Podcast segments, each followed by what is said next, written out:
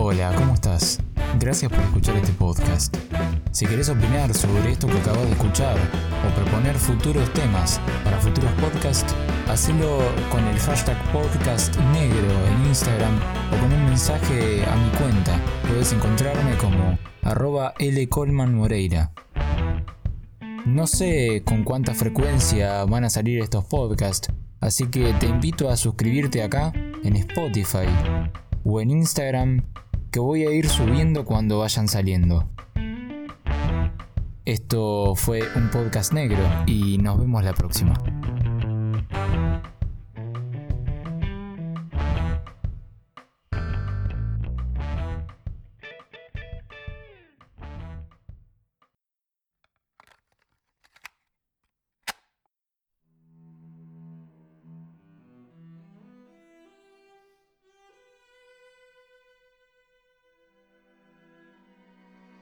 Día 64 en plena cuarentena.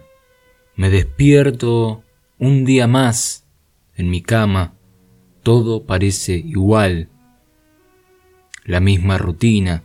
Levantarme, poner la pava, armar un mate, tomarlo, volverme a acostar, pensar en levantarme. ¿Acaso vale la pena? Pero algo algo se sentía raro en el ambiente. Prendo la computadora, pongo las noticias, y ahí es cuando me doy cuenta. De repente, una noticia aparece y caigo en cuenta de que no estoy en el mismo lugar de siempre. O quizás la pregunta no sería si estoy en el mismo lugar, sino en qué tiempo estoy. La noticia estaba ahí. Me cruzó un frío por la espalda. Me estremecí. De repente ya no estaba en el año 2020. Todo parecía indicar que era el año 2013. La cámpora había vuelto a ocupar lugares en el Estado. De repente dirigentes de la cámpora que parecían haber muerto estaban más vivos que nunca. Todo era muy raro. Ya nada era lo que parecía. Pero si yo estaba en el año 2013, ¿por qué los dolores de espalda seguían estando? ¿Por qué mis rodillas tronaban a cada paso? ¿Por qué la humedad me hacía doler la cadera? Todo era muy extraño. Como dijo María Eugenia Vidal, cambiamos futuro por pasado. Entonces ahí me di cuenta de que quizás, tan solo quizás, la falta de publicaciones de este podcast generó una ruptura en la tela del espacio-tiempo entramos en un agujero de gusano que nos trasladó a una línea de tiempo alternativa, en la que la cámpora seguía teniendo poder. Desde las sombras apareció y yo tenía miedo. ¿Por qué? Porque el fantasma de la chocada seguía estando presente. Volvimos. Volvimos pero para ser mejores o para chocarla mejor. Hoy nos dispondremos los conceptos que rodean a la chocología. Pero antes de todo esto, quiero contarles algo más. Algo que me pasó y que me inspiró a volver a realizar programas, más allá de aquel incidente con la cámpora. Un mensaje me llegó un día, una mañana, no sé si era la misma, pero el asunto es que me desperté con un mensaje que decía lo siguiente. Estimado señor arroba L. Colman Moreira, me dirijo a usted por el siguiente motivo. ¿Cuándo cojones va a publicar un nuevo podcast negro? No es mi intención unirme a esa comunidad de oyentes agresivos a la que usted ya ha hecho mención en alguna ocasión Sin embargo, me veo en la necesidad de comunicarle los motivos de mi estado de ansiedad. Soy una madrileña confinada desde el 14 de marzo, por motivos que no vienen al caso, con una compatriota suya. ¿Cuál fue mi sorpresa? Una mañana con los ojos enlegañados, poniendo a calentar la cafetera cuando me sentí atraída por su voz, a pesar de no entender la temática de la que estaba narrando. A partir de ahí comenzó mi instrucción en sociedad, política e historia argentina, a través de sus podcasts, de los que mi compañera ya era fanática, comenzaron un sinfín de charlas encaminadas a hacerme posible el entender sus intervenciones y cada vez me fui haciendo más adicta a ellas. Desde el 13 de abril, todas las mañanas, mi adicción al café se ha visto sustituida por el hecho de agarrar mi dispositivo móvil para entrar a Spotify y ver si hay una nueva publicación suya. El cerebro de mi amiga no da para más y hemos tenido que recurrir a publicaciones tan antiguas y en formatos mucho menos humorísticos como ver la historia para poder continuar con mi formación. Ya que esto solo lo estamos haciendo para que pueda entender, haga el favor de preservar la salud de mi amiga y devuélvame mi café, es decir, siga publicando un podcast negro, para que pueda escucharlo con mi dosis de cafeína y humor, deseando que no se sienta ofendido e invocado a su inspiración creativa, reciba un cordial saludo, arroba lereleando y arroba azulina-ramsey. Estimada arroba lereleando, este programa especial se lo vamos a dedicar a usted y a su compañera, para que vuelva a tener ese café y ese humor y para que siga entendiendo los desastres de la historia y lo repetitivo y paródico que puede ser la argentinidad. Hemos vuelto.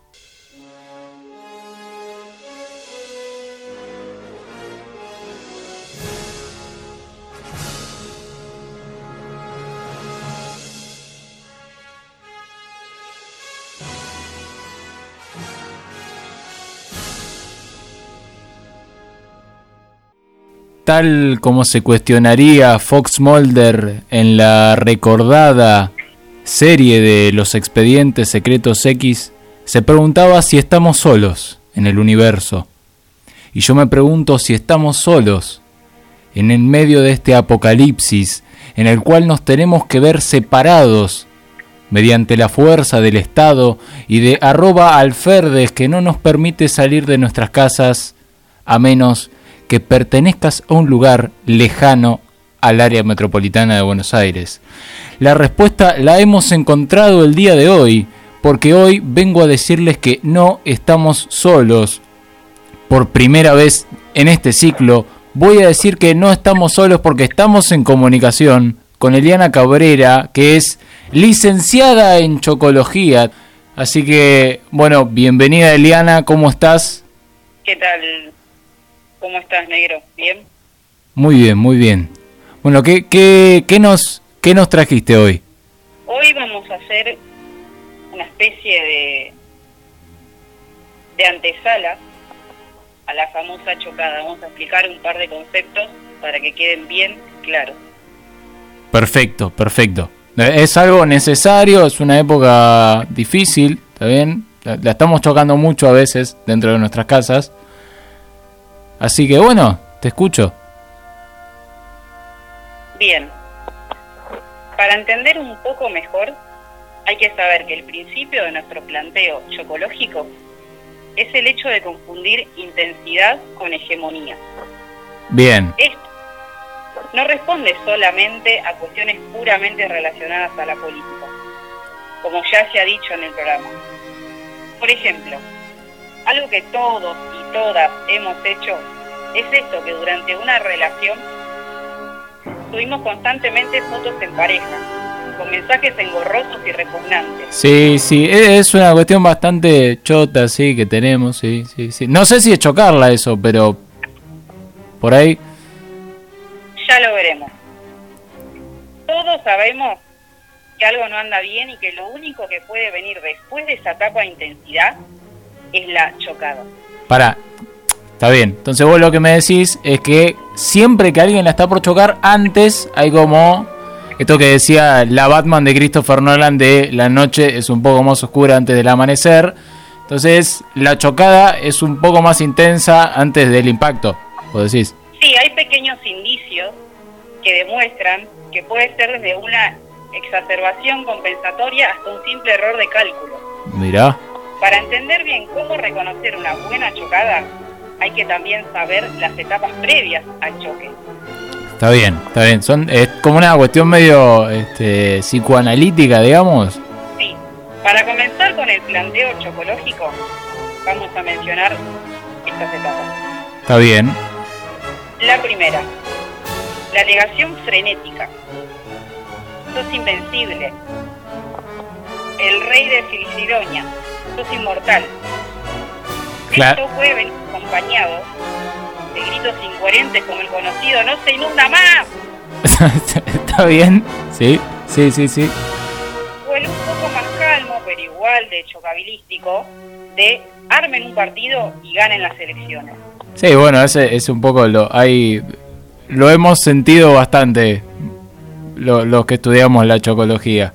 En esta instancia es fundamental que uno esté rodeado de un núcleo duro de aplaudidores que entren en esta misma lógica de negar todo lo que pueda ser negado, ya sea la Cámpora o, o Marcelo Longobardi. El punto más de esta instancia, por lo general, te dan tiempo de elecciones. La negación frenética te lleva a darle manija todo el tiempo y verte como si fueras indestructible. El argumento de la batalla cultural, la épica de dar la vuelta. El asunto es que terminás inevitablemente haciendo todo lo contrario a lo que deberías hacer durante una campaña. Llamar una batalla seca por la misma sobreideologización de la misma política. ¡Uh! Pará, lo que es ese concepto, pará, pará, pará. Pará, vos lo que me está diciendo es que vos, tipo, como sos Batman y, estás ahí, ahí arriba y te la pones, básicamente. Y sí, te la terminan poniendo, hermano. Está bien, está bien, sí, sí. La segunda fase, podríamos llamarle, la ira. En esta etapa te convences de que tus errores no son culpa tuya y que en realidad la gente es la que no te, no te merece. Son estúpidos. Son una tierra llena de imbéciles incultos destinados a fracasar por no darte pelota cuando quisiste dar tu preciado modelo de gobierno. La etapa del síndrome de Ubris, de la que hablaba Nelson Castro. Te puteas con todo el mundo y te refugias en tu séquito de aplaudidores, porque te da un toque miedo de que te la pongan. Está bien, esta, esta etapa es más como, es más tranqui, es tipo, estás ahí, pero no la querés chocar, entonces vas y te refugias, está bien, sí, sí, sí. Esa, esa, esa, esa un poco eh, es, la, que más le gusta al enemigo igual, porque te ve ahí medio corriendo en chancletas y, te pegan un poquito. Ahí está lo de Nelson Castro, por ejemplo. Sí, es la instancia más bien del precavido. Tenemos otra etapa más. La tercera ya. La tercera etapa, exacto. La negociación. Esta quizás es la más patética de todas las etapas del choque empezás a recular, estás un poco más cagado. Lo más particular de esta etapa no es en sí lo que uno pasa, sino que está socialmente muy aceptado. La gente lo ve bien, pero no, es inviable. La etapa pedante, la del docente insoportable. Claro, esta, esta es la, esta es la que, esta es la que seguramente vos te acordarás, esta es la que salíamos con el con el, a, a, explicar el tema de la batalla cultural, salías con el librito de Gramsci a decirle a alguien que básicamente le importaba tres carajos lo que vos venías a decir porque necesitaba plata en el bolsillo y vos le venías a hablar de, eh, de, no sé, no me acuerdo que, de qué hablábamos en ese momento. Es muy 2015, es muy 2015, sí. Es muy 2015, fue una etapa así, crítica. ¿Pero por qué? Fácil. Te diste cuenta de que no tenés que cagar a pedos a todos, porque está mal y no garpa.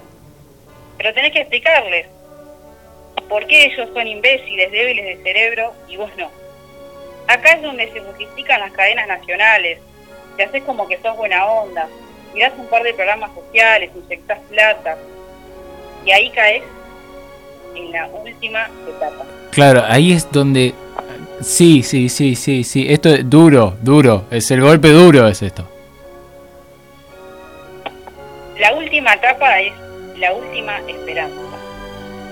El famoso morir con las botas puestas, que como bien explica la propia frase, implica morir. Es psicológicamente devastadora. Acá volvés a automanijearte pero con clonazepam encima. Llamás una épica emotiva, te la das de Warrior y estás agonizando. Campañas ciudadanas, autoconvocatorias, videos emotivos, música con mucho pianito.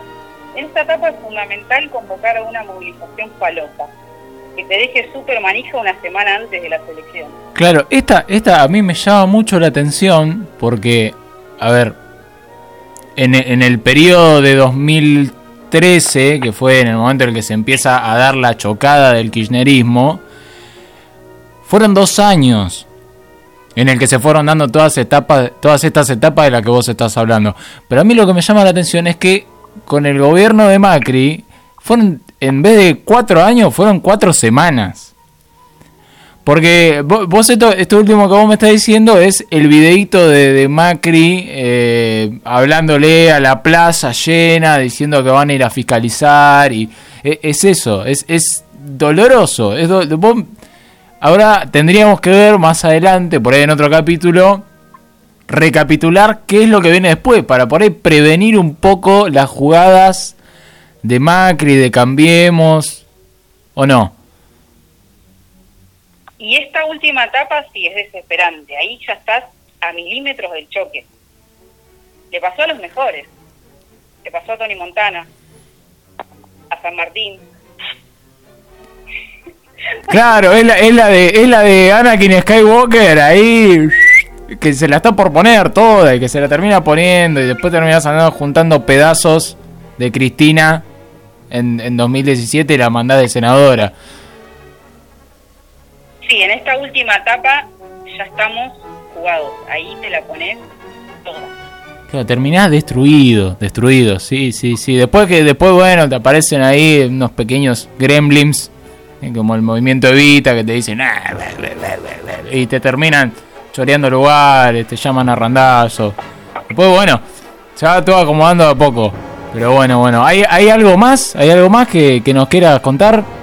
Yo creo que es importante tener esta antesala de lo que fue, de lo que hemos vivenciado, porque, bueno, nos dejó una gran enseñanza que tiene que ver con la chocología, y hablamos de en términos de ir por lo menos diferenciando cada etapa y no llegar nuevamente a chocarla toda no tener escapatoria. Claro, esto eh, en este arte que es chocarla hay que saber, hay que estudiarlo, como todo arte.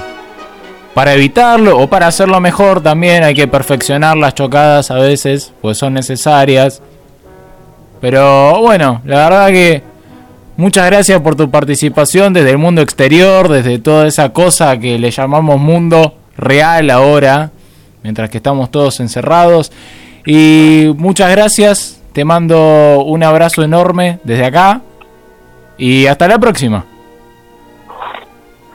Hasta la próxima y están todos invitados a seguir eh, juntando material y a seguir informándonos sobre este famoso arte que ningún mortal pudo evitar, que es chocarla alguna vez en la vida. Perfecto, muchas gracias. Te mando un saludo con los codos. Igualmente. Esa fue Eliana Cabrera, señoras y señores. Muchas gracias por sintonizar una vez más este programa. Hasta la próxima.